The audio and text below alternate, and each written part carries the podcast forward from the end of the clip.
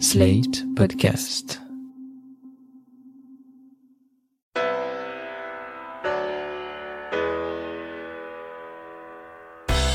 Bonjour et bienvenue dans Le Monde Devant Soi, le podcast de Slate.fr qui revient chaque semaine sur l'actualité politique française et internationale avec Jean-Marie Colombani, directeur de la publication de Slate.fr. Bonjour Jean-Marie. Bonjour Christophe. Avec nous Hélène Decomer, rédactrice en chef adjointe de Slate. Bonjour, Bonjour. Hélène. Et nous allons appeler au téléphone Alain Frachon, éditorialiste au Monde, spécialiste des questions internationales.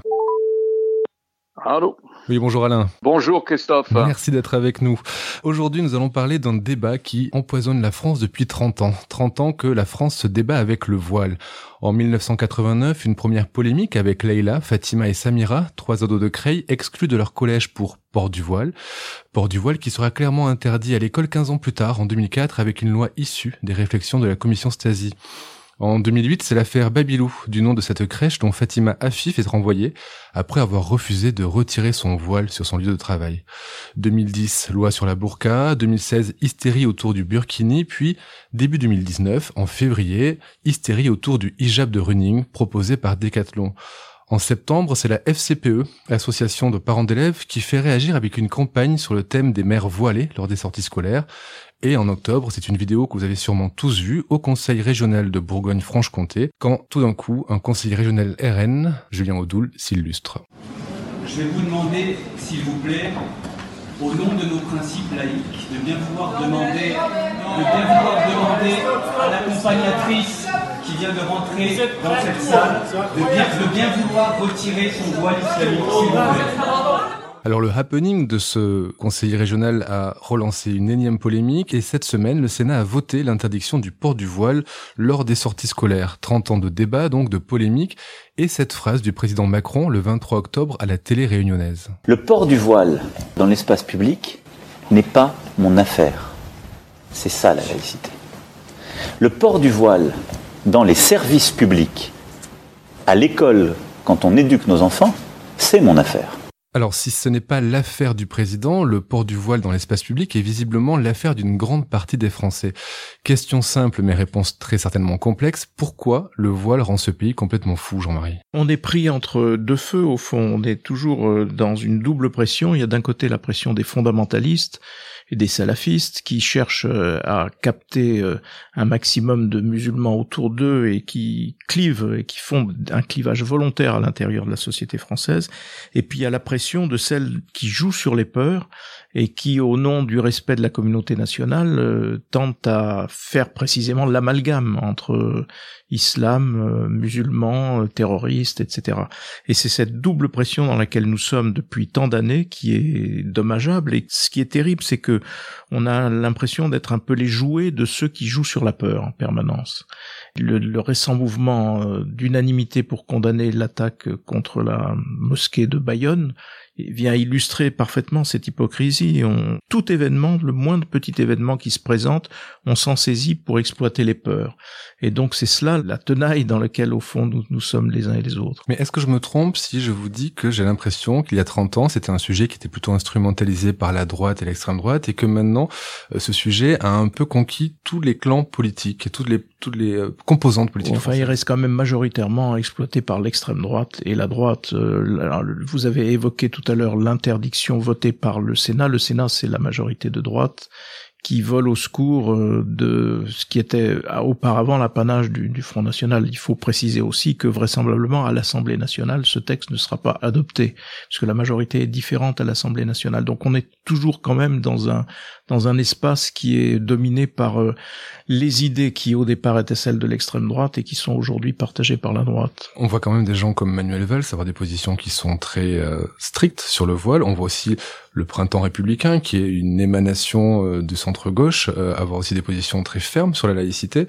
Est-ce que c'est nouveau, ça? Non, ça n'est pas nouveau. Là, simplement, au lieu d'aller vers euh, l'apaisement et la discussion, on va plutôt vers une forme de radicalisation. Mais ça, ça n'est pas nouveau. Déjà, Manuel Valls, lorsqu'il était Premier ministre, était aussi déjà sur ses positions. Il y a une part du camp laïque qui est un camp laïque euh, très ferme et très radical. Mais ça n'englobe pas nécessairement toute la gauche. Ça fait partie de la gauche, ça fait partie aussi de la droite, mais ça n'englobe pas nécessairement toute la gauche. Alain, vous qui voyagez beaucoup, est-ce que euh, vous pourriez dire que la France est le seul pays dans lequel le débat autour du voile, autour de la laïcité de manière générale, est aussi crispé, voire aussi hystérique? Écoutez, si on prend les démocraties occidentales aujourd'hui, euh, oui, il y a une spécificité française qui est liée à l'histoire. En France, l'Église catholique, la religion dominante, qui se confondait avec l'Ancien Régime, a été contre la Révolution. Et donc, si vous voulez, elle a été réactionnaire au sens premier du terme. Elle voulait lutter contre la Révolution et revenir à un ancien régime qui lui donnait une place prépondérante.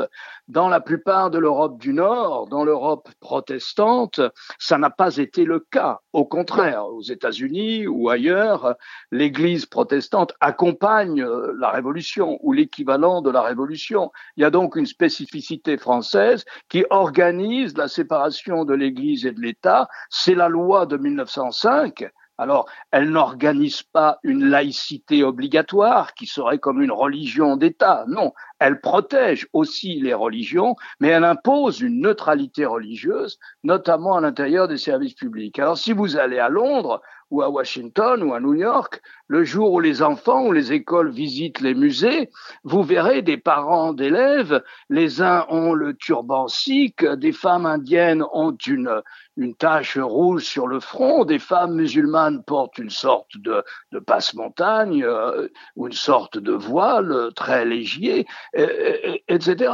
Donc, euh, il y a une spécificité française. Qu'on en vienne à discuter de l'interdiction de signes religieux vestimentaires ou ostentatoires dans la rue, c'est impensable, effectivement, aux États-Unis, dans toute l'Europe du Nord. En Allemagne, je ne sais pas. Mais en Grande-Bretagne, oui, c'est certainement impensable, dans la mesure où, en France, il y a aussi une forme d'intégrisme. Il y a une, interprétation intégriste de la loi de 1905 et on l'a bien vu, vous l'avez rappelé tout à l'heure, avec une proposition de loi votée euh, au moins au Sénat interdisant le port du voile pour les femmes ou les mères d'enfants qui accompagnent une sortie à l'école. Ça, c'est impensable, oui, en tout cas en Grande-Bretagne et aux États-Unis. Hélène? D'ailleurs, on, on, voit dans les médias anglo-saxons qu'ils utilisent de plus en plus euh, dans la presse écrite le terme laïcité, entre guillemets en italique, plutôt que la traduction littérale euh, sécularisme pour euh, montrer un petit peu euh, combien ils sont euh, pantois face à ce concept-là, ou en tout cas qui, qui pour eux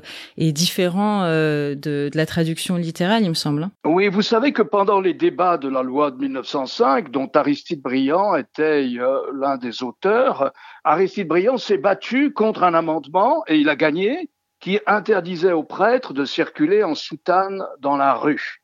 Donc, voyez, le débat ne date pas d'hier, mais c'est Briand qui a gagné et qui avait cette très belle formule qui disait la loi doit protéger la foi aussi longtemps que la foi ne prétend pas dire la loi. Jean-Marie, vous parliez tout à l'heure de la peur, des peurs instrumentalisées. Dans un article publié hier sur Slate, l'écrivain Julien Ciodo parle, lui, du voile comme d'un symbole qui traduit un dérangement à la fois monumental et souterrain, celui de la peur primitive de perdre sa place dans le monde au profit de l'autre. Euh, il estime que les Français ont cette peur, consciente ou inconsciente. Cette peur existe, on ne peut donc pas l'ignorer. Comment la traiter? Ben, La peur existe, elle a d'ailleurs été mesurée récemment par un sondage dans le journal du dimanche, je crois, qui était un sondage d'une dureté incroyable où tous les items se traduisaient par interdiction pratiquement. Il fallait à la limite interdire euh, l'exercice par euh, les croyants de la religion musulmane. Donc euh, on, on, en est là, c'est ça qui est assez terrible. Évidemment que la, la seule réponse possible, c'est de travailler à l'intégration. Mais travailler à l'intégration, ça veut dire il faut qu'on soit deux. Il y a ceux qui veulent être intégrés, mais ils doivent aussi être accueillis par ceux qui sont là. Et, or, on est dans une société où, à l'inverse de ce, cette nécessité d'accueil, grandit l'intolérance grandit une des formes de, de, de radicalité avec le mot qu'il ne faut jamais prononcer, qui est le mot amalgame mais, mais qui est bien là, avec un amalgame permanent entre euh, religion musulmane et on débouche sur le terrorisme. Or, il faut intégrer non pas l'islam, mais il faut intégrer les musulmans. en tant que en tant qu'individu, en tant que citoyen. Et de ce point de vue-là, il me semble que le plan qui a été proposé par le Premier ministre pour la Seine-Saint-Denis est un petit peu le retour à, à, la case départ et à la case dont il aurait fallu qu'il aurait fallu travailler davantage, c'est-à-dire qu'avec un plan qui concerne l'éducation, qui concerne la santé, qui concerne la police et la justice, parce que un des grands problèmes qui permet euh, aux fondamentalistes de, de s'implanter et puis de convertir à une forme de radicalité des, des jeunes musulmans, jeunes ou moins jeunes, c'est l'absence de l'État et c'est le fait que ces, des pans entiers de la vie sociale ont été délaissés dans des quartiers de nos, villes. Dire cela en même temps, c'est provoquer aussitôt en face, si j'ose dire, des, des, des réactions du type euh, mais alors vous faites beaucoup pour eux et rien pour nous. Donc c'est euh, une difficulté très grande pour ceux qui dirigent et pour ceux qui gouvernent. Finalement, on peut se demander quand même si en faisant du voile un tel sujet de crispation, en demandant à celles qui le portent de le retirer pour s'intégrer, on les pousse pas justement à se désintégrer. On crée pas justement une volonté de sécession ou de port du voile non plus comme un objet religieux, mais comme un objet politique. Alain ou Jean-Marie? Moi, je peux vous donner un tout petit élément de réponse. C'est très difficile d'être péremptoire sur cette question-là. Vous pouvez dire que l'école, que la sortie scolaire, c'est le prolongement du service public euh, et que donc euh, les règles du service public, neutralité religieuse, pas de signe ostentatoire euh, de religion s'imposent. Alors vous allez interdire à une mère musulmane d'aider à faire traverser les enfants qui vont au musée Grébin. Mais si vous voulez favoriser le communautarisme, c'est idéal ce type d'interdiction. Vous la renvoyez dans sa communauté. Elle met son enfant à l'école publique de la République, où on va lui apprendre le darwinisme et non pas autre chose, où on va lui apprendre la science à son enfant. Eh bien, si on lui interdit d'accompagner la sortie scolaire, c'est le contraire de l'assimilation qui se produit. Vous la rejetez, vous l'enfermez dans sa communauté. Vous savez, il y a une interprétation intégriste de la laïcité qui ne fait que favoriser l'islam politique. Mais je vais vous donner deux petits exemples historiques, si je peux encore dire un, un mot là-dessus. Prenez la Turquie d'Atatürk. On interdit à coups de bâton le port du voile et le port du fez pour les hommes. Eh bien, un siècle plus tard, vous avez Erdogan au pouvoir, c'est-à-dire un parti islamiste au pouvoir. Prenez l'Iran, l'Iran du chat. On interdit à coups de bâton le port du voile, etc., etc. Eh bien, vous avez aujourd'hui la République islamique où les femmes se battent pour enlever le voile ambiguïté, difficile d'être péremptoire. Bien sûr que c'est difficile d'être péremptoire, parce que partout où le voile est obligatoire, vous avez un pays qui n'est pas démocratique. Moi, je souscris aussi à l'argument du président de la République invoqué à l'écoute des maires concernés et qui consiste précisément à dire que, en effet, les jeunes femmes qui accompagnent les sorties scolaires euh, voilées ont choisi de scolariser leurs enfants, alors que la hantise des mères, c'est la déscolarisation, et que la radicalité passe par la déscolarisation. Et c'est bien cela qu'il faut éviter. Donc, euh, euh, le fait d'interdire aux femmes de se voiler pour accompagner les sorties scolaires, ça revient en effet à les inciter à la déscolarisation, c'est-à-dire le contraire de ce qu'il faut faire, puisque on convient que par la scolarisation et par l'école peuvent passer les vertus liées à l'intégration. Alors justement, ces, ces, propos, il les a tenus entre autres dans Valeurs Actuelles, dans l'interview de Valeurs Actuelles, Emmanuel Macron, euh, et en ça, il est pas exactement sur la même ligne que son ministre de l'Éducation, Jean-Michel Blanquer. Oui, enfin son ministre de l'Éducation a dû euh, s'aligner puisque en, devant le Sénat qui discutait d'une proposition de loi interdisant précisément le voile dans les sorties scolaires, le ministre s'est opposé à cette, à cette loi et s'est aligné sur les positions du président de la République. C'était normal, il a simplement fait une faute au départ, me semble-t-il, qui consistait à exprimer un point de vue personnel alors qu'on demande à un ministre le rappel de la loi. Et la loi, elle interdit le voile à l'école, mais elle n'interdit pas le voile dans les sorties scolaires. Au-delà d'un plan légal, on a quand même l'impression qu'il y a une grande diversité d'opinions dans la République en marche et au sein du gouvernement. On voit les différences entre Aurélien Taché, par exemple, et Blanquer. On voit les altermoiements du président. On a l'impression que le gouvernement et la République en marche n'étaient pas du tout préparés à ce débat et qu'ils ont été un peu débordés par cette énième polémique. Oui, incontestablement, ils sont débordés et divisés, mais comme euh, cette ligne de partage aussi traverse d'autres familles politiques. Et vous dites, ils n'étaient pas préparés, ils n'étaient pas préparés à grand chose, euh, les, les élus d'En Marche. Donc ils apprennent en, marchant, si j'ose dire. Donc ce n'est pas très surprenant. Non, le, le, tort du ministre Blanquer, ça a été d'exprimer encore une fois une opinion personnelle quand on attend d'un membre du gouvernement le rappel de la loi, de la loi telle qu'elle existe. Et de ce point de vue-là, la mise au point du président de la République me semble suffisante et suffisamment claire, ce qui n'est pas le cas dans tous les domaines sur cette question, mais sur le distinguo qu'il fait entre le communautarisme qu'il faut écarter, bien sûr, et l'exercice par euh, les croyants de leur religion. Euh, cet exercice est garanti précisément par la loi de laïcité. Donc euh, ces mises au point présidentielles, pour ce qui me concerne, me semblent très claires. Alain? Moi, je constate une chose dans les sociétés. Vous pouvez pas chasser le religieux d'une société. Vous pouvez pas chasser la spiritualité parce qu'elle va revenir à ce moment-là de manière absolument pathologique. Moi, je comprends que la majorité ou tel parti ait du mal à trouver une position fixe et simple sur ces questions-là, parce qu'on est face à des ambiguïtés. Naturellement, vous pouvez dire, et c'est parfaitement concevable, que le voile est un signe de soumission et que les hommes dans l'islam ne sont soumis à aucune contrainte vestimentaire, alors que les femmes le sont. Vous pouvez dire que c'est un signe de soumission, et vous pouvez comprendre que bien des Françaises imaginent que cette tolérance à l'égard du voile est une manière de régression par rapport à toutes les batailles qu'elles ont menées depuis 1945 pour arriver à l'égalité des droits avec les hommes. C'est tout à fait exact. De même qu'il me semble exact de dire que d'interdire à une maman voilée d'accompagner la sortie scolaire au musée, c'est la rejeter dans la communauté et favoriser le communautarisme. Alors moi, je pardonne volontiers aux partis politiques ou aux responsables politiques qui n'ont pas les idées très claires sur ces questions parce qu'elles sont, sont ambiguës en elles-mêmes. Elles portent l'ambiguïté comme l'est souvent la vie. Les lignes de fracture, il n'y en a pas que dans la majorité, il y en a aussi chez les féministes. Hélène, euh, on assiste à plusieurs euh, prises de position différentes euh, chez les militantes féministes à propos du voile. C'est vrai que c'est une ligne de fracture vraiment très marquée.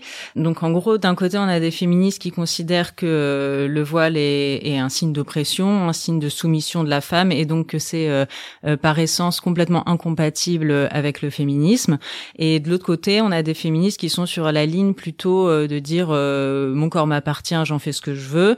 Donc euh, être émancipé, c'est pouvoir faire ses propres choix, y compris euh, le choix de porter le voile euh, si on le veut. Du coup, dans la première catégorie, on a plutôt des féministes qui sont dites universalistes, ou pour leurs détracteurs, c'est le féminisme blanc et bourgeois. Donc ça va être Elisabeth Badinter, Laurence Rossignol, Isabelle Alonso, par exemple. Et dans la deuxième catégorie, c'est un peu le nouveau féminisme, le féminisme troisième voie, un peu plus nouvelle génération, plus inclusif, intersectionnel. Et là, il y a des figures comme Rocaille Comme Mona Chollet, comme Aboula Soumaoro, Christine Delphi, euh, etc. Mais c'est effectivement un, vieux serpent de mer euh, au sein euh, des féminismes. Hélène, il y a une voix qu'on n'entend pas, c'est celle des personnes concernées, les femmes voilées. Elles sont rarement invitées sur les plateaux télé et quand elles le sont, souvent, elles refusent d'y aller par peur du traquenard. il y a une journaliste qui est allée à une rencontre et qui a tiré un livre. Ouais, c'était il y a quelques années, déjà en 2015, je crois, c'était euh, la journaliste Faiza Zerwala qui avait euh, fait paraître euh, aux éditions Premier Parallèle des voix derrière le voile. Et elle, elle avait compilé, c'était un travail de plusieurs mois, peut-être même de plusieurs années, dix témoignages de femmes qui portaient le voile. Et ce qui était vraiment intéressant, c'est qu'elle montrait que déjà c'était des femmes d'âge, de statut, de trajectoire différentes. Et aussi elles expliquaient vraiment le cheminement qui les avait amenées chacune à porter le voile. Par exemple, certaines avaient s'étaient mises à le porter vraiment euh, à un âge assez avancé, au bout de, de plusieurs années, et euh, ça avait le mérite de vraiment faire comprendre que euh, la femme voilée, c'est pas un bloc comme ça indifférencié, et que c'est des parcours individuels et choisis. Je reviens justement à l'article de Julien Ciodo paru hier sur Slate qui parle pas du voile, mais il faut parler des voiles et des femmes qui portent le voile pour essayer un peu mieux de comprendre les motivations et qu'il est très compliqué de parler d'une population d'un seul bloc. Jean-Marie, Alain, Hélène, merci beaucoup. On se retrouve la semaine prochaine pour un nouvel épisode du Monde devant soi. Vous venez d'écouter Le Monde devant soi, un podcast slate.fr à retrouver tous les samedis matins sur slate.fr ou sur votre application de podcast préférée. Si vous avez aimé, n'hésitez pas à vous y abonner et à nous mettre 5 étoiles.